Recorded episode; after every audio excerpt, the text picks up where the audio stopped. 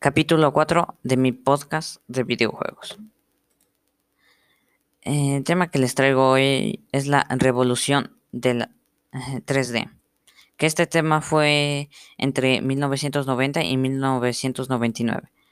A principios de los años 90, los videoconsolas dieron un importante salto técnico gracias a la competición de la llamada generación de 16 bits, compuesta por Mega Drive, la Super Nintendo, Internet de Nintendo, también la PC Engine de NEC, conocida como la TurboGrafx en, la, en el occidente, y la SPS Changer de Capcom.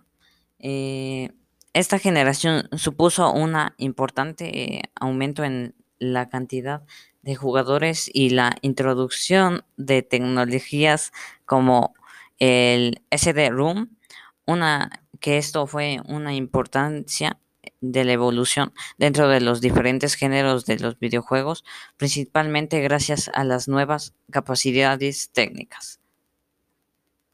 Gracias.